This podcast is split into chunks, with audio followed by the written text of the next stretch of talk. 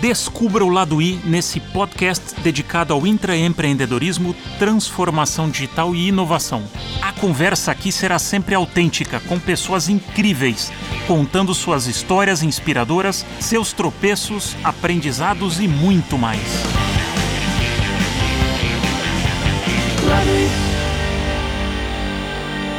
Bem-vindo, bem-vinda a mais um episódio de O Lado I.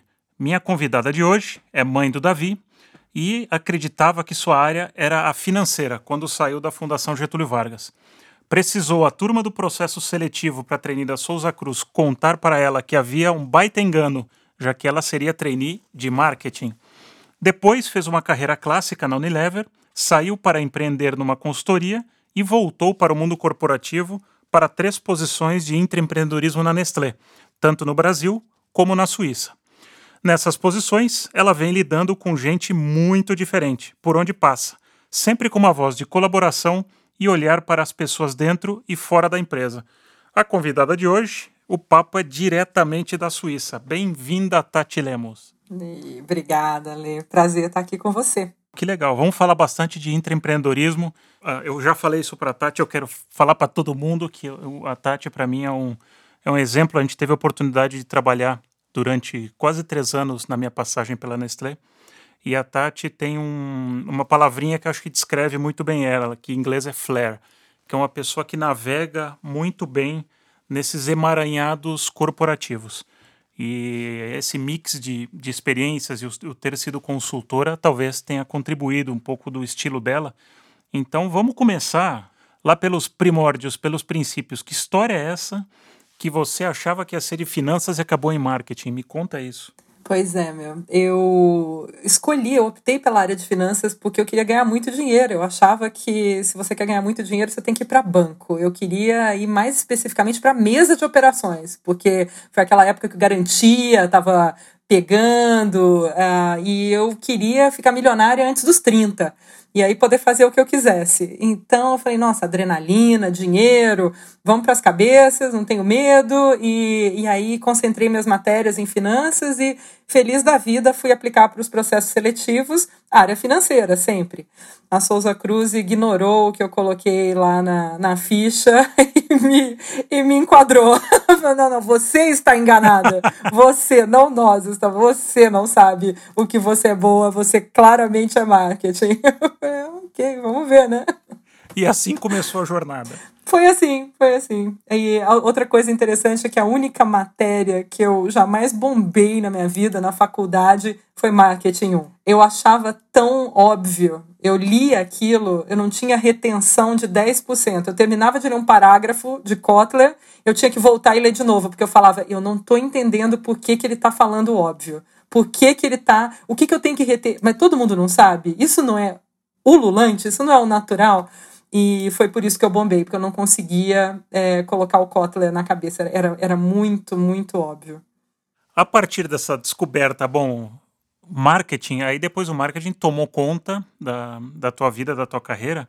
Conta um pouco dessas passagens. Né? Depois da Souza Cruz, você fez aquela carreira clássica na Unilever, que é uma empresa né, de construção de, de grandes marcas. Como é que foi essa jornada? Depois da Levra, você sai para um projeto né, com, com outras pessoas de consultoria, depois volta para o mundo corporativo. Conta um pouco dessa, dessa jornada. Ale, eu acho que foram várias vidas em uma, né? Uh, tem vezes que eu paro e eu me sinto muito velha, é muito velha mesmo, porque é, já vi de tudo um pouco e já passei por, por bocados bons e bocados muito difíceis. Quando eu fui para a Unilever, foi basicamente para me manter em São Paulo. Eu não queria uh, ir para uma posição na matriz da Souza Cruz, Rio de Janeiro, porque eu tinha acabado de ter um filho com 23 anos, né? O Davi, que você mencionou aí no começo. Então, por razões pessoais, doendo o coração, eu saí da Souza Cruz, que eu adorava, e fui para a Unilever, que abriu as portas para mim. Eu, inclusive, abri mão para ir para a Unilever da passagem para marketing. Na Souza Cruz, como trainee, eu tinha sido trade e marketing, ter feito projetos nas duas áreas, e agora eu ia realmente para marketing. E eu abri mão, andei para trás para poder entrar na Unilever como trade marketing. Fiquei em trade por três anos, numa área nova, e me apaixonei pela Unilever, claro, né? Uma baita empresa, com gente muito boa, com o consumidor no coração de tudo que fazem, seja em trade, em vendas, em marketing, seja em R&D, tudo é muito voltado para o consumidor. Então, a melhor escola que eu poderia querer. E, e lá fiquei em muitas posições, uh, me sentindo sempre dentro de uma nova empresa a cada, a cada mudança. Um, saí do Brasil, fui para Londres, numa posição de construir a DES, uh, como uma marca uh, da Unilever para expansão global. A gente tinha acabado de adquirir naquela época Best Foods, então era trazer a DES para o universo da Unilever e torná-la uma marca possível de ser lançada em outros lugares. E de lá voltei para o Brasil, fui para a Omo, Fiz Dirt is Good, uh, acho que foi um dos high points da minha carreira. Foi um time como aqueles que acontecem uma vez na vida e não adianta ficar procurando depois. Uh, mas um dos times com quem eu mais aprendi e que mais me fez ter certeza do que a Souza Cruz tinha me dito lá atrás, de que marketing era o meu caminho mesmo. Mas aí já era um marketing de propósito, já era um marketing de ideias pesadas, né? Eu tinha feito Dove antes, mas Dirt is Good realmente foi uma experiência de mudar a vida.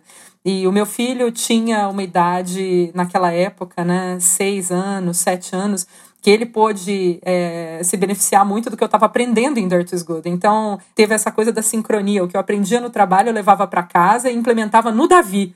E aí, o, Davi foi uma criança que cresceu se sujando, empreendendo, ele também tomando risco. Eu deixava andar na minha frente, deixava quebrar a cara, deixava explorar porque eu estava vendo, eu estava aprendendo no trabalho, com os acadêmicos que a gente estudava, com os contatos que a gente fazia, o quanto era importante jogar a criança para frente.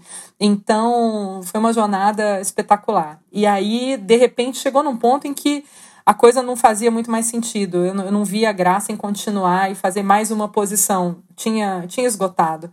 Eu estava sem gás. E aí não sabia muito bem o que eu queria, mas sabia o que eu não queria mais. Eu não queria fazer posições clássicas como aquela de novo.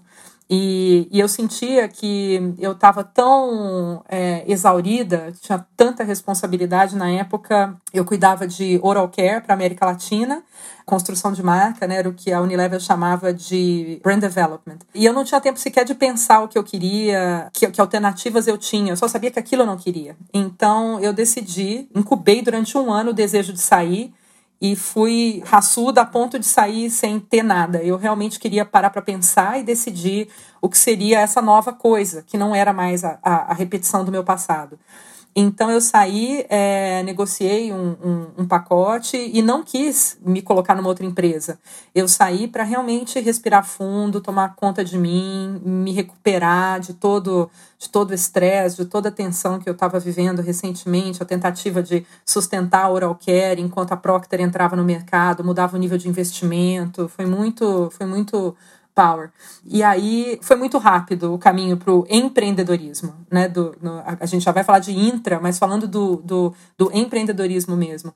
Eu comecei a fazer contatos, né? pessoas me procuraram que sabiam que eu tinha saído, uh, gente que tinha trabalhado comigo em agência para Unilever, né? o cara que inventou Dirt is Good mesmo, uh, me contatou para trabalhar com ele em consultoria na agência dele, amigos do passado, de infância, todo mundo com uma proposta meio diferente. Teve esse grande amigo meu, um grande uh, neurocirurgião, que me procurou porque falou: eu, tenho, eu, eu sou parte dessa organização suíça de uh, cirurgiões de coluna e a gente espalha best practices mundo afora, treina cirurgiões e educa à distância e a gente está com uma queda de, de assinaturas, não está legal, é um problema de negócio e eu queria que você desse uma olhada nisso. Falei, caramba, meu, mas que, que, que eu posso contribuir com isso? Eu não sou médica, eu nunca trabalhei em serviço, mas eu falei, quer saber, eu acho que já que eu não sei exatamente o que eu quero, tudo isso que está vindo é oportunidade para que eu possa me experimentar fazendo coisas diferentes e chegar numa resposta de um jeito prático, né, intuitivo. Então eu falei, eu topo, vamos, vamos ver o que é isso. Aí peguei ferramentas que eu tinha da época de Unilever e apliquei pensando em serviço. E aí eu notei como eu tinha um network amplo, rico, como eu tinha gente uh, em pesquisa, em inovação digital, em design. Eu tinha gente em todas as frentes, gente que eu respeitava, que eu conhecia, que gostava de mim. Então, gente que eu fui chamando, fui arregimentando. E, e no final saiu um projeto muito legal para essa organização suíça, para a OSPINE. Um, foi uma primeira iniciativa minha, eu abri firma para isso. Continuei trabalhando com o pai de Dirt is Good, numa associação minha com ele na França. Eu comecei a representar a América Latina. Fizemos projetos com a ABF para Ovo Maltini, uh, tinha projetos de luxo também. E por fim, uh, quando eu já quase não tinha mais tempo na agenda, né, eu estava me vendendo por semanas. Eu comecei a entender que eu era meu próprio negócio e que o meu asset era o meu tempo.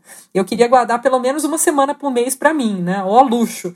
E, e aí, essa última semaninha que eu estava lá guardando, acabou sendo pega por um cara da família Hermínio de Moraes, que tem uma startup, tinha na época, hoje eu não sei, de cosméticos, chamada Sertões. E ele precisava de uma diretora de marketing. E eu negociei com ele o meu meio período, meu, a minha uma semana. E entrei nessa, de novo, uma, uma ótima oportunidade para eu me provar numa startup. Nunca tinha trabalhado em startup antes, só grandes empresas. Então, isso seria oportunidade para eu entender se eu era boa em realmente correr riscos, se eu conseguiria funcionar com muito menos informação do que uma grande empresa me provinha, uh, se eu conseguiria extrapolar o, os, meus, os meus learnings, as minhas experiências dentro de uma coisa completamente diferente. Eu nunca tinha trabalhado com, com beleza, com cabelo, principalmente. Então, essas oportunidades foram surgindo e eu comecei a olhar para elas, eu meio que entendi o recado universal. Falei, essas coisas estão pintando para me ajudarem, então, a, a, entender melhor o que eu quero construir, né? Através de tentativa e erro, para eu entender qual é a resposta daquela questão que, no meu último ano de Unilever, eu não consegui responder, porque eu estava com tanta coisa na cabeça. Então, eu, eu entendi isso, caí de cabeça e, e e conseguir chegar a uma conclusão. Eu falei, nossa, eu quero trabalhar uh, com coisas que realmente me motivem, me deixem animada, que eu queira sair da cama de manhã para fazer. Eu quero trabalhar com gente que eu admire e respeite e quero, na medida do possível, ter um controle maior sobre o meu tempo. E, e eu estava nesse ponto quando um headhunter me procurou para uma posição na Nestlé. Então, né, você fala, caramba, é, você saiu, fez todo o detox de uma grande empresa, né, voltou ao seu ponto de equilíbrio, recuperou seu zen, e agora que você tá aí bonita na foto, vem essa tentação. Mas realmente o cara que me convidou sabia bem mexer comigo e era uma posição, você conhece, Alê, você sabe, onde a gente se encontrou, era uma posição que não, não tinha sido feita antes, era novíssima, e falava com algumas das coisas que eu tinha colocado para mim mesma, que eu não queria mais trabalhar como general marketing, né? Eu, eu queria especificamente trabalhar com construção estratégica de marca, comunicação, planejamento. E, e era para isso, era uma posição para ensinar a, a, o marketing da Nestlé, a galera que estava ali no Brasil naquele momento, uma nova era, uma era de construção de marcas individuais e não mais a marca corporativa. Era para trabalhar com esses times de marketing, reconstruir o time nas agências, para dar uma nova vida a cada uma das marcas individuais.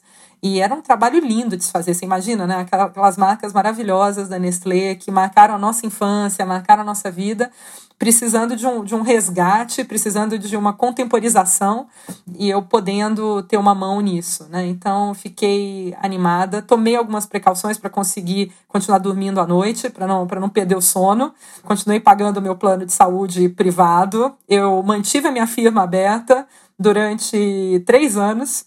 Uh, continuei pagando os livros para ter a firma aberta e vendi meu carro, mas investi o dinheiro em aplicação de curto prazo, porque o meu ponto era: eu, eu tinha entendido que eu precisava muito de liberdade intelectual e que eu não ia ficar feliz em nenhum lugar não podendo fazer algo em que eu acreditasse de verdade. Então, no momento em que com a Nestlé a coisa não funcionasse, se chegasse a tal ponto que eu fosse impedida de fazer aquilo que eu acreditasse, eu fosse convidada a adotar uma postura diferente da que eu acreditasse que fosse a, a correta, eu poderia me demitir, no dia seguinte eu estaria emitindo nota e estaria dentro do meu plano de saúde, tranquila, né?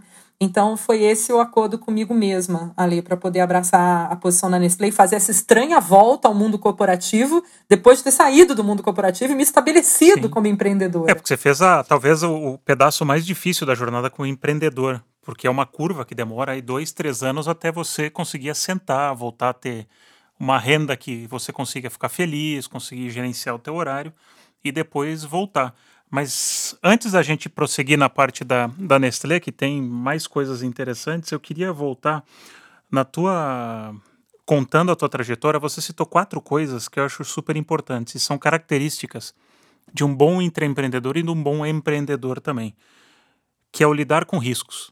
Né? Então você lidou com alguns riscos e, e uma maturidade que você não tem hoje, antes, né? com filho pequeno. Então você teve alguns riscos de se jogar mesmo. Exatamente. É, você, diante desses medos, você transformou os medos em conhecimento, em busca, em sede pelo conhecimento. Então, hoje muito se fala do lifelong learning, né, que é o, é o seguir aprendendo. Então, o medo ele não te paralisou, mas ele te impulsionou para buscar novos conhecimentos, novos aprendizados.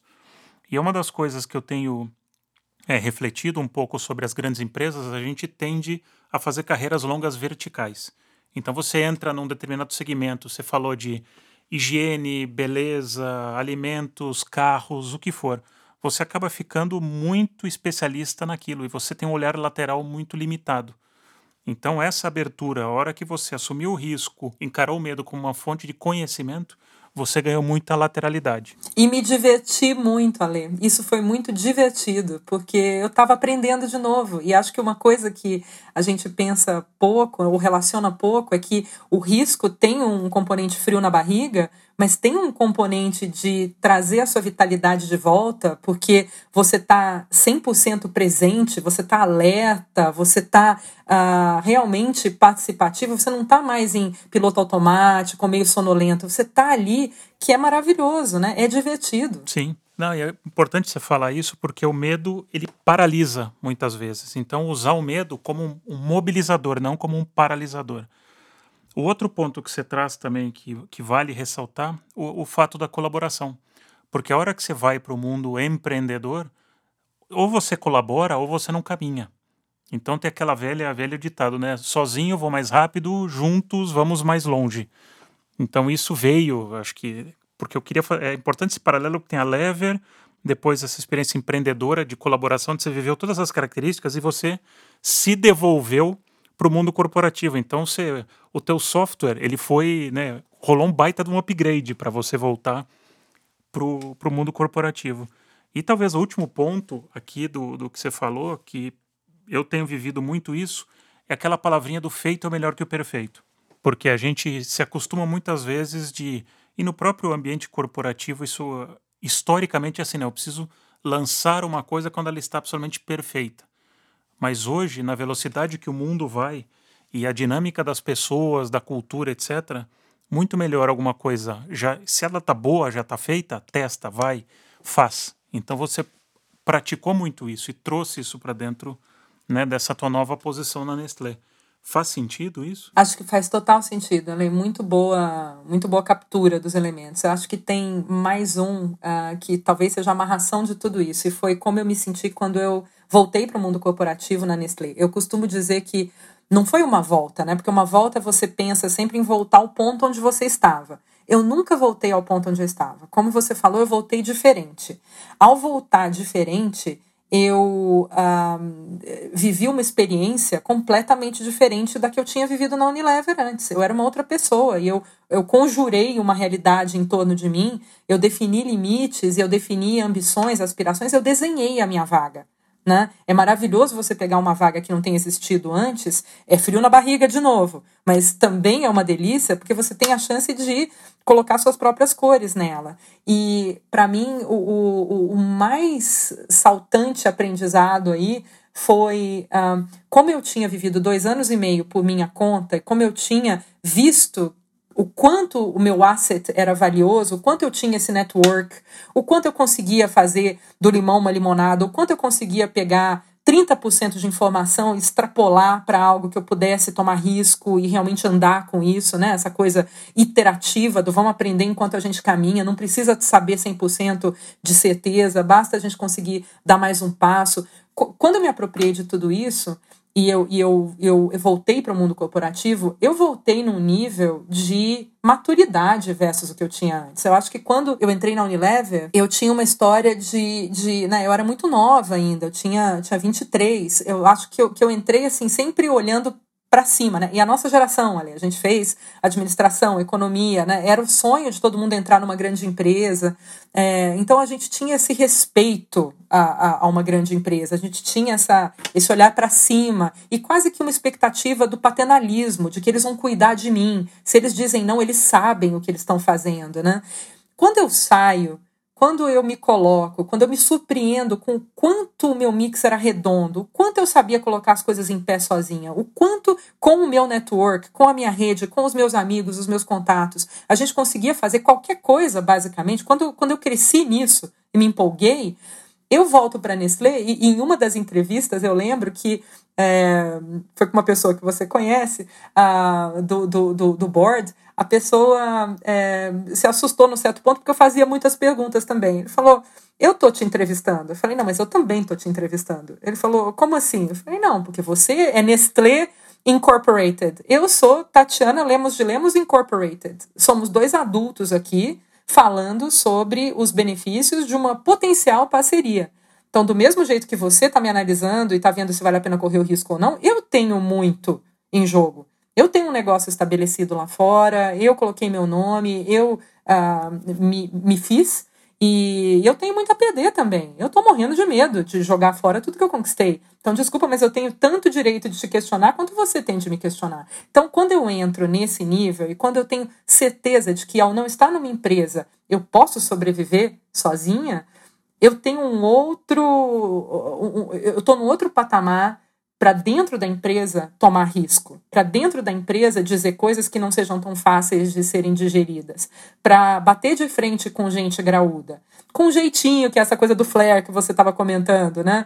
Com jeitinho, com charme, sabendo como, sabendo quando, mas quando necessário, saber se colocar de uma forma muito dura também porque eu sabia que a, a minha liberdade estava garantida, eu sabia que eu não precisava daquilo para viver, que portanto eu podia viver em paz, sabendo que se algo desse errado, como lá no meu contrato, eu ia sair, no dia seguinte eu estava emitindo nota, e vamos que vamos. É isso aí, o famoso desapego.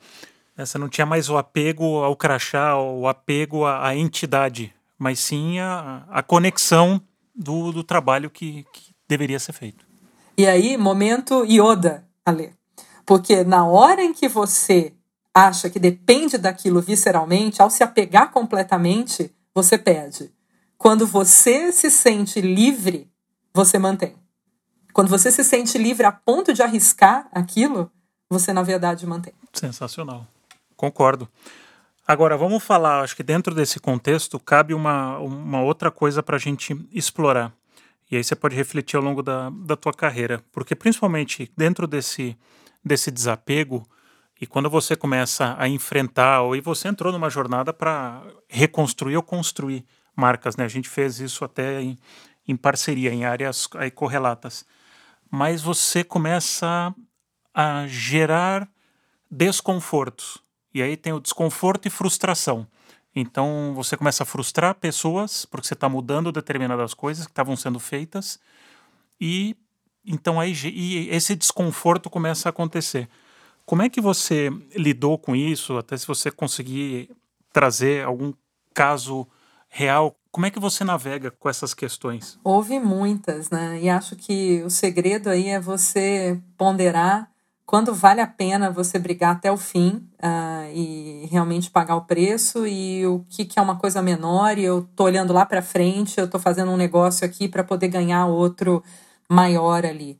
Mas eu acho que quando você mexe com marcas, por exemplo, tem algum, algumas histórias, quando você mexe com marcas globais e você não é o guardião da marca global, você está executando é, num, num, país, como é o caso da Nestlé no Brasil ou da Unilever na América Latina, em posições que eu fiz, você sempre vai estar tá num, num, numa, desconfortável posição de ter que uh, dizer para o dono da marca quando o que ele está fazendo não é o suficiente para o crescimento que você precisa ter ou relembrá-lo de que aquele insight sobre o qual ele trabalhou não é necessariamente um insight válido no seu país, na sua realidade, portanto é inútil para você.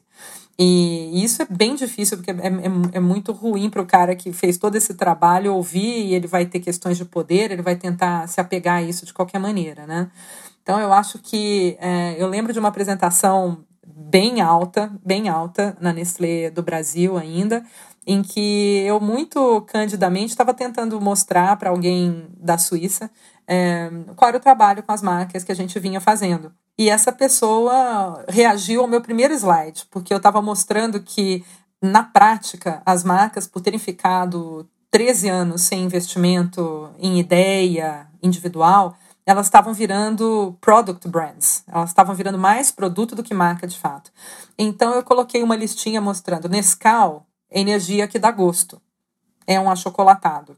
É, ninho é um leite de qualidade. E, e aí eu, eu, fiz uma lista de, de marcas, e, e era só o primeiro slide para mostrar que a gente estava numa jornada de empoderar essas marcas de novo num nível mais alto, para levar além do produto e mostrar que elas eram extraordinárias e relevantes na vida das pessoas. E aí ele reagiu ao primeiro, disse: não é verdade, não é verdade. Essas marcas estão aí há muito tempo, Nescau é muito mais do que isso. Aí eu falei para ele, então vamos descer agora, que na Shukri Zaidan ainda era ali, né? Você lembra? Vamos descer aqui agora e vamos fazer uma enquete na rua com as pessoas passando. Vamos perguntar o que é Nescau para elas. Vamos ver se elas falam o que você acha que está sendo construído na Suíça. Vamos ver se elas têm essa, essa, essa ideia. Porque eu te garanto que isso não existe ainda aqui. Isso parou de existir há muito tempo. E o cara me olhou e falou: quem é essa pirralha eh, peitando uma coisa muito mais velha do que ela mesma e que é construída ah, nos Alpes, né? Quem é você para achar que sabe de alguma coisa? Mas nessa hora, quando eu falei isso, porque eu tinha certeza do que eu estava falando e eu estava pedindo permissão para construir o meu raciocínio, eu falei, bear with me, que eu vou te mostrar como vai ficar. Se você acha que já tá bom, você vai ver como vai ficar muito melhor. Quando eu me posicionei, falei, não, vamos, vamos descer e tratar disso. Então, se você tá com um problema no meu primeiro slide, vamos, vamos resolver isso agora. Ele me respeitou. Naquela hora, ele deu uma coisa meio né, ele, ele, ele reagiu e falou: bom, ela parece ter convicção do que está falando, então vamos deixá-la continuar.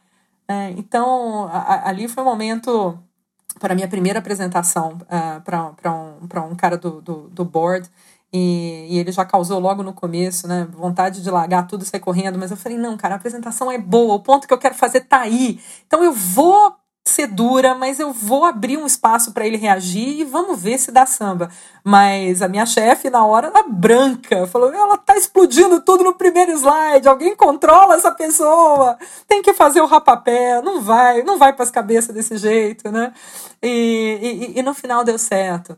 Eu acho que uh, tem outras histórias também, acho que trabalhar para mim, eh, agora virando um pouco a coisa. Quando você está numa posição global e você está falando com, com gente em mercados importantes, né, também é muito difícil, especialmente uh, dependendo da, da, da, cultura. Né? Se, se você está falando com culturas mais machistas, culturas mais complicadas para uma mulher trabalhar, como, como Índia, por exemplo, não importa o que você saiba de fato, você já entra muito diminuída pela questão cultural.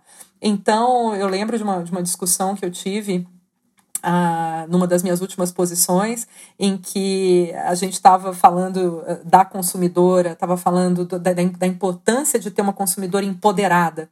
E, e o quanto ah, isso era fundamental, porque ela era basicamente aquela que tomava decisão de compra. Então eu precisava ter essa mulher comigo, e ao mesmo tempo a gente estava diminuindo e, e meio que patronizing essa, essa, essa mulher como se ela vivesse a partir da comida e tudo que importasse para ela fosse a comida e a única coisa boa que ela faz é a comida, né?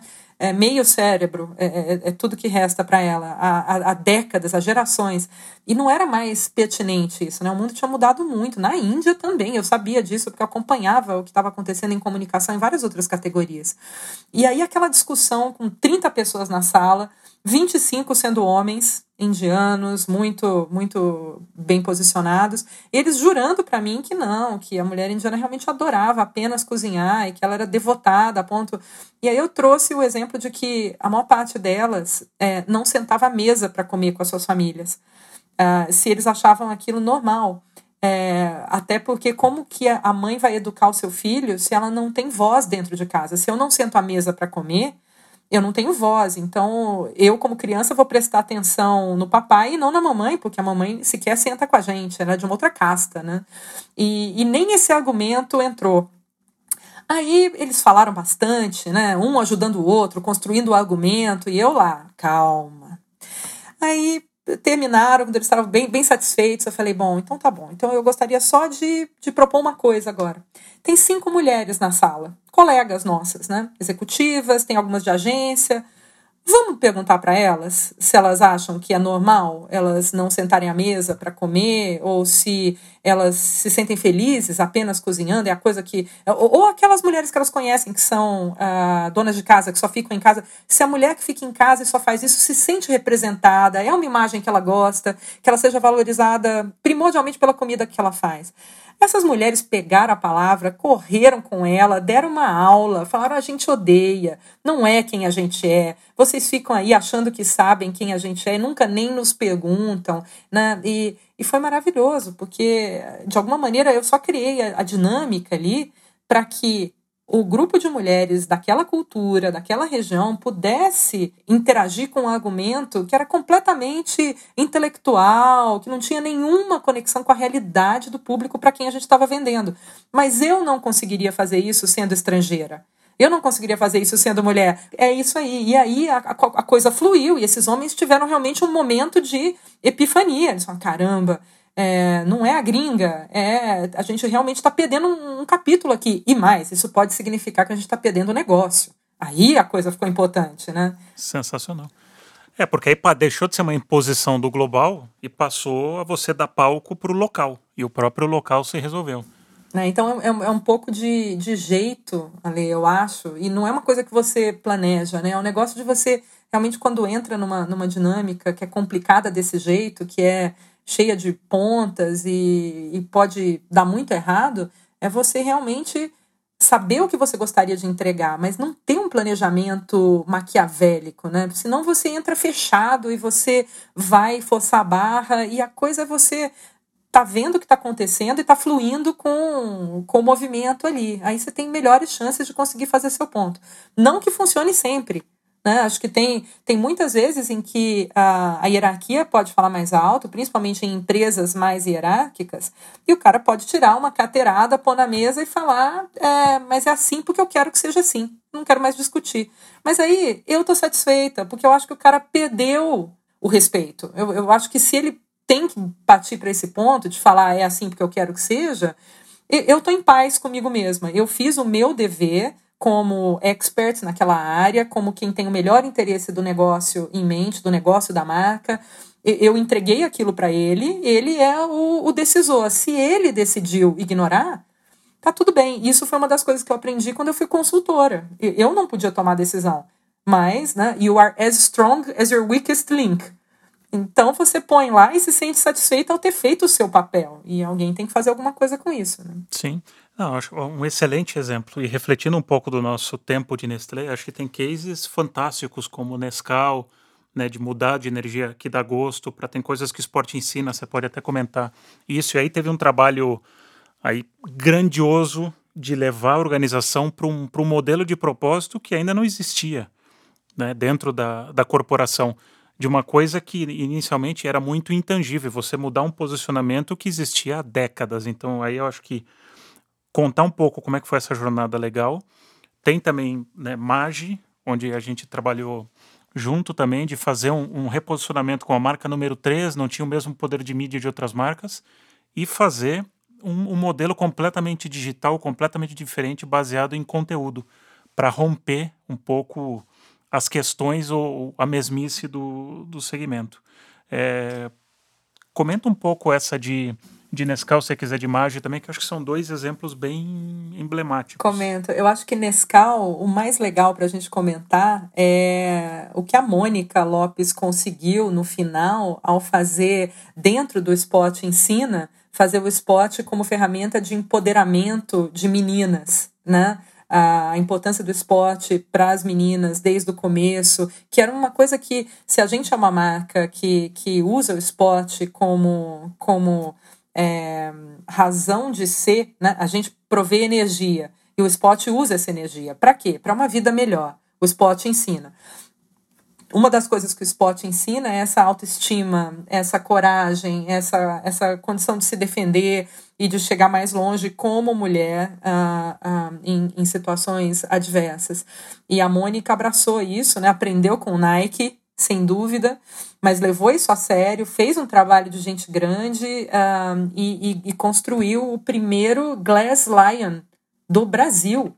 Né? A Nestlé ganhou com o Nescau, Meninas Fortes, o primeiro Glass Lion da história. Conta para a turma que não sabe o que é um Glass Lion, o que, que é? Um Glass Lion é, é um leão de, de Cannes uh, voltado para empoderamento feminino, para trabalhos que não reduzem ou estereotipificam a mulher.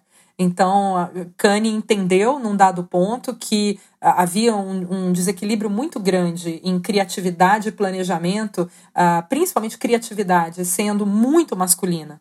Uh, e isso acontece, acontecia muito também nos júris, em todo lugar, né? As peças assinadas, o júri.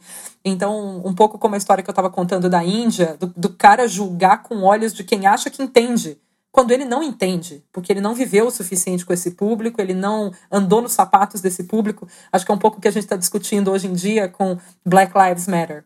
Né? Uh, o, o, que, que é para um branco falar disso uh, com uma visão muito exterior, sem realmente estar tá lá embaixo.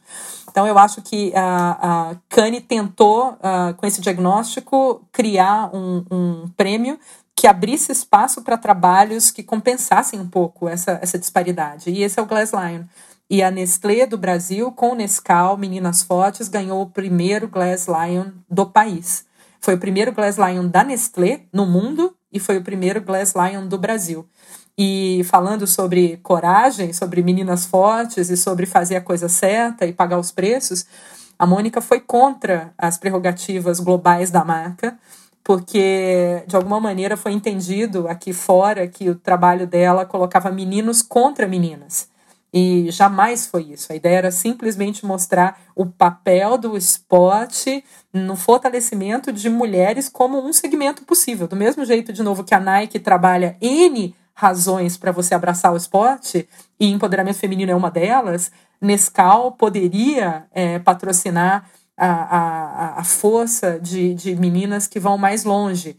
Né? E com isso equilibrar melhor a marca, uh, unstereotype um pouco a história. E eu, eu acho linda essa, essa, essa, essa, essa história e acho que globalmente podias ter aprendido muito com o que a Mônica fez, mas ficou um certo mal-estar por ter sido feito um trabalho local e por, por, globalmente não ter sido entendido como o território da marca, quando na verdade era, e seria muito fácil entender, né? Mas sempre tem ego, tem, tem, tem política, e, e, e, e eu acho que aqui cabe uma máxima, e a Mônica fazia isso muito bem é, ask for forgiveness, don't ask for permission. Né? Se você está em cima de algo que você acredita profundamente, que você está vendo que vai ser animal, que vai arrebentar, vai ser bom para tua consumidora ou teu consumidor, vai ser bom para tua marca, vai ser bom para as vendas, não tem motivo para não fazer. Então vai lá, faz e depois você lida com as consequências se houver alguma negativa. Sejam boas ou ruins. é isso. Mas é, interess é interessante o que você fala de, de Nescau, participei um, um pouco desse, desse processo Cannes nunca esteve em perspectiva. Não foi feito algo para ganhar um prêmio. Aqui foi. Precisamos evoluir energia que dá gosto, né? Como agora eu não estou mais falando com, com a criança ou com o jovem, estou falando com a mãe, algo que a mãe entenda e que ela queira continuar comprando para o filho dela. Como é que eu transmito os valores, né, tanto funcionais como emocionais da marca? Como é que a gente conseguiria trabalhar isso em, em propósito também? E foi a consequência. E mais, você viu, porque você estava lidando com toda a parte de, de produção de conteúdo online. Eu acho que o que, o que a, a digitalização do mundo e da comunicação trouxe foi aquele torture test. Se você não tá com uma pauta interessante o suficiente, você me ensinou isso, né? Why should I care? Why should I share? Por que, que eu vou te ouvir? Se você fica aí chovendo no molhado, me falando alguma coisa que é super legal para sua marca, mas que para minha vida pouco importa, fica contando vantagens sobre um concorrente, essa é a sua luta, não é a minha. Então você tem que se colocar de um jeito que você melhore a minha vida, você tem que me dar pautas que melhorem a minha vida, inclusive além da categoria onde você trabalha. Não vai só falar que você melhora a minha vida porque você é um baita chocolatado. Né? Me considera um pouco mais. Traz aí para mim entretenimento ou traz aí para mim utilidade. Me ajuda a fazer alguma coisa mais fácil, me ajuda a entender minha vida melhor, para abrir novos caminhos para mim, me dá umas referências, uh, me diverte, me entretém, né? Uh, mas faça alguma coisa para agregar valor e justificar. Exato a sua existência, né? Os milhões que você coloca em comunicação. É, me agrega valor e me, me entende meu contexto né, e me oferece serviço. É, você falou duas palavrinhas que eu queria ligar com uma terceira, que você comentou aí uma, uma hora na tua fala. Ego, política, eu vou lidar isso, eu vou ligar isso com desconforto. Porque em, no mundo culinários, nós trabalhamos juntos, na época, numa, numa plataforma que tinha algumas características muito diferentes daquele mundo mais tradicional de, de receitas, de, de culinários. E isso nos, nos deixou, e eu falo isso por mim, acho que por você também, nos deixou uma frustração, porque a gente acreditava muito, não só em nós dois, em outras pessoas né, grandes na organização que trabalharam em prol disso, dedicaram muitas horas, muita energia, muito vigor aí em defender e, e acabou não indo para frente. Como é que você lida com esse tipo de frustração onde você sente que movimentos políticos ou agendas de, da, da empresa elas não permitem que coisas que fazem sentido poderiam acontecer? É uma judiação, né, Lê? Eu acho que lembro totalmente desse exemplo uh, e lembro também de uma, de uma pergunta que fizeram para a gente. A gente estava trabalhando em cima de uma, de uma ideia naquela época muito inovadora, uh, totalmente baseada em data, né? e data sendo a coisa mais importante. E, e, era dificílimo deixar isso claro, como isso funcionaria na prática, né? Para uma empresa que sempre foi muito proprietária das suas coisas e que cada iniciativa é, tem que ter uma, uma, uma correlação direta com, com o resultado uh, no meu negócio. É, e, e, e, de uma forma muito linear, né? Eu estou fazendo um esforço em cima desse produto, eu vou vender mais desse produto. Tô... Então, quando você vira o jogo pradeira, é bastante diferente e, e você passa a ter aí o seu principal negócio. E isso passa a ser inteligência. Então, eu lembro de uma pergunta que fizeram para a gente durante a apresentação, que é, mas espera aí, então, no fundo, o que vocês estão vendendo é um novo modelo de Consumer Insight.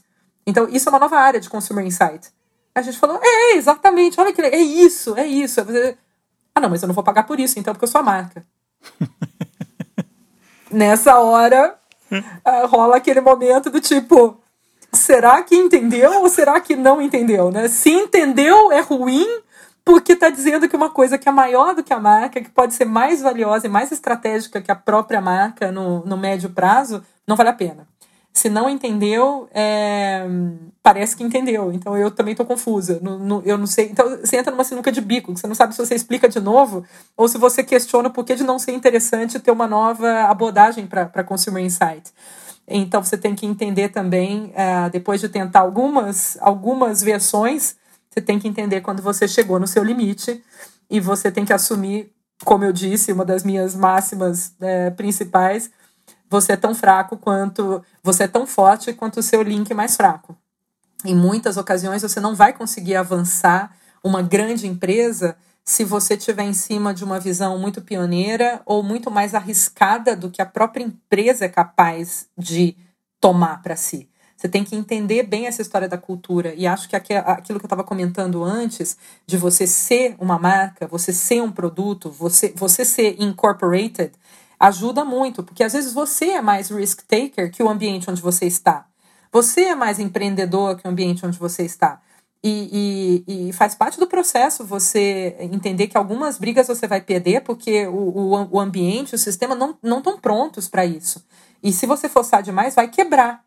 Quando tem muitas outras coisas que você poderia investir teu tempo, tua, tua, tua atenção e, e daria para avançar muito bem. Então você tem que entender essa diferença entre quem você é, o lugar onde você está, porque uh, esse intraempreendedorismo é, vive nesse fio da navalha. Né? São sempre pessoas mais arrojadas, um pouco mais doidas, um pouco mais é, para frente do que a média da cultura. Por isso elas são chamadas para puxarem o negócio para frente. Mas se puxar muito, arrebenta. Isso não é bom nem para você nem para a empresa. Então, saber lidar com, com, com essa sutileza de meu, aqui eu esgotei as minhas possibilidades. Não vai acontecer. Voltar para casa, abrir um vinho, tomar uma taça e ter o seu momento de, de, de luto. Né? Não deu, isso daqui não deu mesmo. Quando eu vir uma oportunidade, uma pessoa diferente chegando, uma outra área sendo montada, quando aquela pessoa que foi um, um, uma, uma trava sair daquela vaga, eu vou me lembrar e eu vou fazer um, uma última tentativa né, uh, nessas oportunidades. Mas agora, nesse momento, com essa configuração por esse caminho, não adianta eu tentar empurrar, não vai. Não vai. Sim, eu acho que você traz um ponto super importante, porque a gente fazendo uma comparação né, vai com, com qualquer número. Se você está numa escala de 0 a 10, em olha, eu já estou na velocidade 8 e a organização só consegue atingir a velocidade 4, se você não baixa para 4 ou para 5, não rola. Isso gera uma frustração na organização versus você e você versus a organização. A organização vira para você e fala: Cara, você está indo muito rápido, está gerando muito desconforto, está incomodando muito o sistema. E você olha para a organização e fala: Meu, eles não me entendem. Então precisa haver um, um reequilíbrio. Então aí é a hora que você precisa dar um passo para trás, olhar as prioridades da organização e onde que você consegue pensar alguma coisa. Então isso né, que você está falando, Tati, é super importante, porque a diferença né, do intraempreendedor para o empreendedor, para mim ela é muito simples. Quando eu sou empreendedor, eu dependo de mim mesmo. Eu tenho o oceano azul, eu faço o que eu quero, eu tenho liberdade absoluta. O que, que me falta? Me faltam recursos. Quando eu sou intra, eu tenho todos os recursos à minha disposição. Eu tenho dinheiro, eu tenho. Ah, eu preciso contratar alguém, eu tenho RH, eu tenho finanças, eu tenho IT. Eu tenho uma cesta de recursos. Só que eu não tenho liberdade absoluta, eu tenho uma liberdade controlada. Então é um pouco uma escolha. Só que você pode fazer coisas grandiosas, mas você precisa também trabalhar e, e caminhar a passos aí um pouco mais num compasso com a cultura da organização. E acho, Ali, que também importante dentro daquela história de maturidade, de se conhecer, né? Uh, eu acho que você precisa entender que o caminho do intraempreendedor não é um caminho de paz.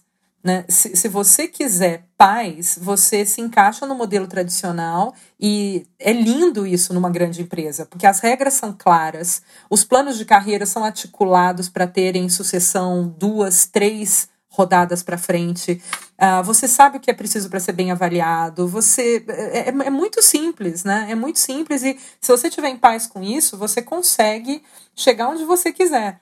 Uh, por outro lado, se você não acha que isso satisfaz a sua natureza, se você fica infeliz e meio amuado ou meio desmotivado, então talvez o seu caminho seja o do intraempreendedorismo, mas aí você precisa fazer as pazes com essa história de que você nunca vai ser perfeitamente uh, ajustado. Vai ter gente que vai gostar de você, mas vai ter gente que não vai gostar de você. Você vai ser uma pedra no caminho, você vai ser um perfil sempre. Alguns vão, vão, vão tirar um barato, outros vão ter um pouco de medo e falar: não, eu não quero no meu time, é muito perturbador. Uh, outros vão achar incrível e vão falar: eu quero no meu time agora, eu quero de qualquer maneira, vamos promover, vamos colocar. Então, é, mas você tem que estar em paz com o fato de que você vai ser qualquer coisa menos unanimidade. E se você não conseguir estar em paz com isso, seja porque a tua personalidade, seja porque é o teu momento de vida ou uh, o, o, o teu momento de carreira que você ainda está construindo e você não consegue lidar com isso, então nem começa. Não começa porque é perda de tempo, é uma brincadeira dolorosa. Então tem que ser porque está muito associado à sua essência, ao seu momento, e você quer se divertir com isso, e você vai pagar o preço. Pagar o preço é essa sensação de não ser ajustado não hum. ser ajustado. Perfeito, perfeito. Assina embaixo. Vamos agora falar um pouco da tua posição atual, porque agora você está numa uma posição bem interessante, uma posição mais consultiva, olhando né, o, o, pipeline da Nestlé global buscando inovações conect, mais conectada aí com, com grandes centros de, de novas tendências. Conta um pouco o que, que você está fazendo hoje e como é que isso conecta com o teu, teu estilo. Meu, essa vaga foi um presente, né? Porque eu estava fazendo minha última vaga, uma vaga global, uma vagona pesada. Estava fazendo há quatro anos aqui. E essa vaga foi um presente. É, a, é uma dessas vagas que é a primeira vez que se faz. Ninguém, eu, eu não tive antecessor. Eu, eu, eu tô criando os desenhos dessa vaga. É, eu tomei um baita risco porque eu tô cruzando da área comercial para R&D. Então, eu sou a marketing advisor da aceleradora de inovação de R&D da Nestlé Global. Então essa é uma área que senta, né? É, é, essa é uma, é, uma, é uma organização, é como se fosse uma, uma bolha dentro de R&D, Research and Development. Então eu sento com cientistas, com pesquisadores, com, com a galera técnica mesmo. Uma galera que eu sequer conhecia da minha outra vida. Então é um admirável mundo novo para mim mas ao mesmo tempo é incrível porque me coloca em contato com essa galera muito diferente que tem uma baita necessidade de se conectar com uh, os insights de consumidor, entender como fazer algo que eles estão desenvolvendo, uma tecnologia, é, ser relevante para o consumidor, como falar com ele, ou mais, como ir para o consumidor de um jeito aberto, entender o que é importante e aí tentar buscar a tecnologia. Então tem todos esses caminhos com a galera de dentro e tem os estudantes das universidades e tem as startups. Então, me abriu um mundo de novos contatos, de, de descobertas incrível. E o mindset é uh, do laboratório para a loja em seis meses. É, early prototyping, uh, prova de, de mérito do consumidor muito rápido, né? é o modelo da Lean Startup. É muito interessante. Então, eu, eu, eu consegui viver dentro de uma mesma empresa uh, um país uma posição global e agora uma posição que é meio com licença poética para operar uh, num ambiente que é só seu, né? numa, numa lógica muito mais rápida, numa lógica de tomada de risco, numa lógica de decisões autônomas, empoderamento, de, de vamos pagar para ver, 100% digital, aprendendo do consumidor a cada semana, né? É dog ears, a cada, a cada semana a gente tem um leap de entendimento. E tudo isso é muito legal. Então, eu acho que eu tenho a chance de ser parte de um grupo de projeto específico, ponta a ponta, e eu faço essa posição de advisor para todos os outros projetos.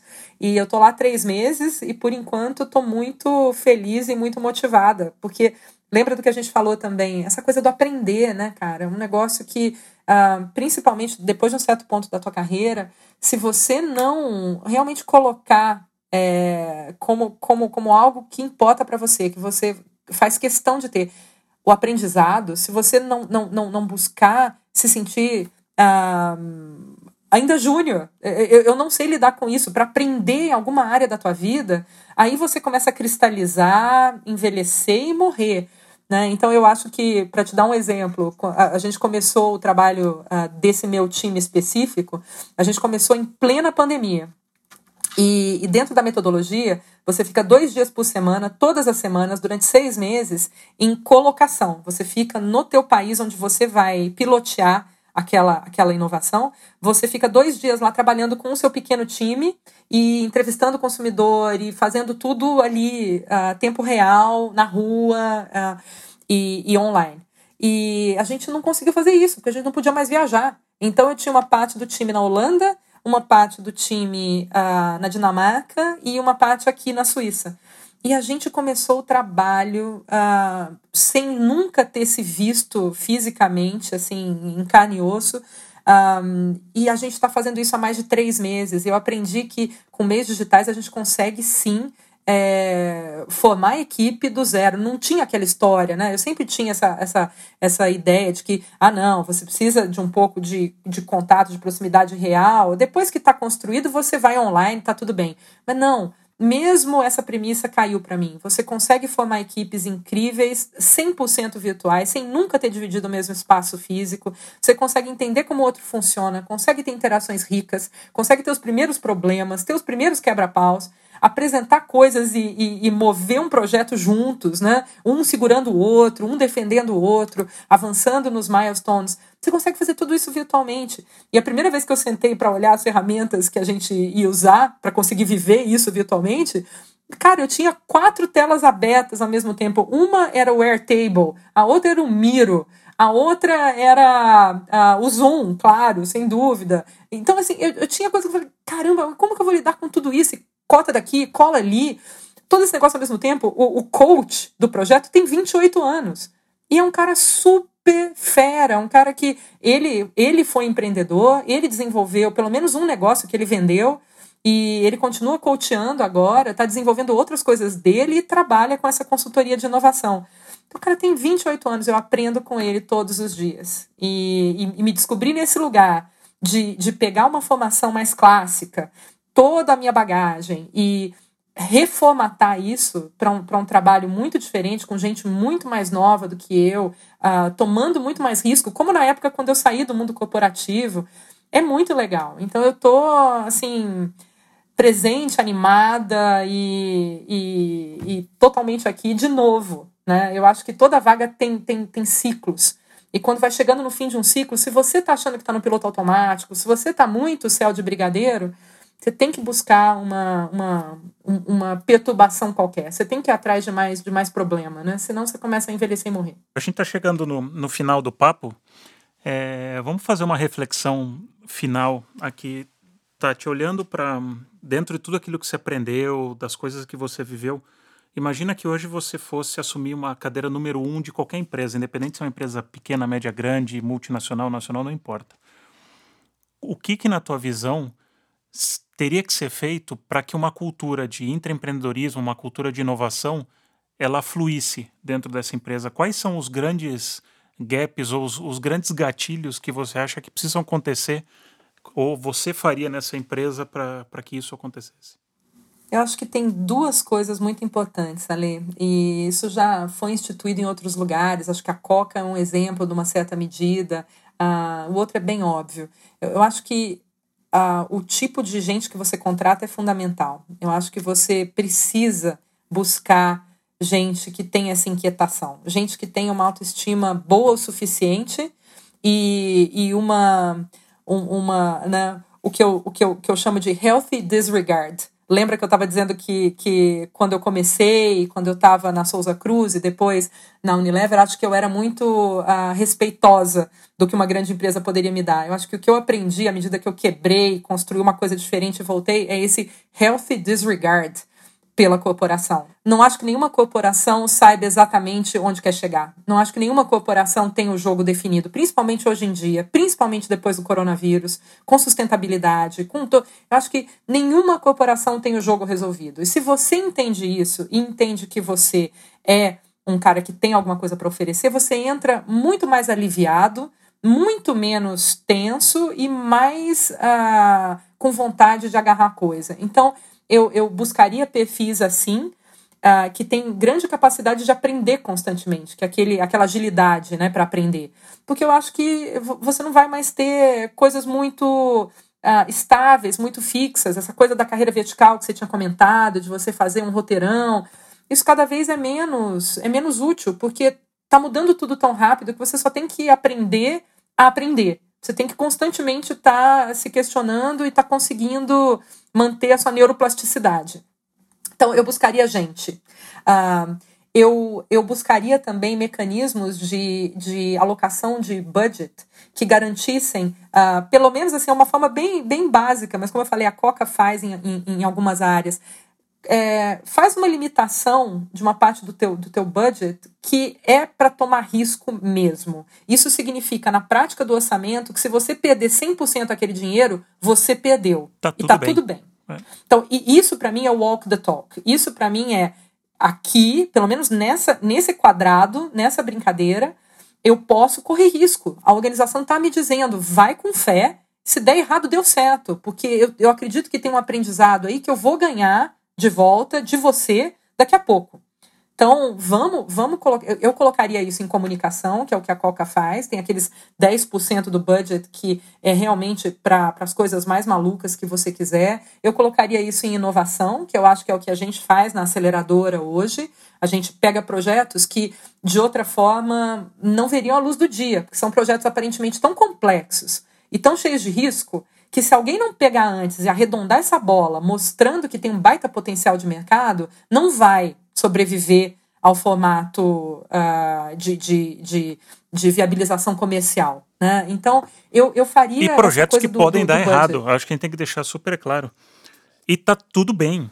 Por isso, precisam, assim, é, Entendeu? Eu, eu acho que é mais fácil você lidar com essa história da, da, da compartimentalização do budget do que você fazer uma empresa que é muito tradicional se tornar muito mais empreendedora da noite para o dia. Acho que isso não acontece, mas você ensinar essa empresa a tomar risco, dando um pedaço de budget, que aí sim é, é seja o que Deus quiser, e é imexível. acho salutar. É, salutar, que... imexível e tem que acontecer. Então, acho que essas duas coisas eu, eu, eu, eu faria sem dúvida, ali. Acho que já seria um bom caminho. Legal. Sensacional. Muito bom, Tati. Putz, adorei. Adorei. Aprendi bastante. Conheci algumas coisas que eu não, não sabia. Nem você, é. hein? Veja só. É, eu guardei veja. uns. Eu guardei umas surpresas aqui na conversa. Jogou uma meia dúzia de super trunfo aí, achei o máximo legal. Nossa, isso é muito geração X, esse isso comentário. Denuncia muito a idade. É, meu. muita idade, socorro. Mas legal, putz, super obrigado pelo, pelo papo. Espero que quem está ouvindo tenha aprendido tanto quanto eu, se divertido, tido vários insights. Muito obrigado, Tati, pelo, pelo teu tempo, pelo papo aí direto da, da Suíça. Obrigada eu pela oportunidade, Ale. Um prazer e tamo aí. Gostou da conversa? Então escute mais episódios na sua plataforma de podcast preferida. E também siga o Laduí no Facebook, Instagram e YouTube. Obrigado e até a próxima!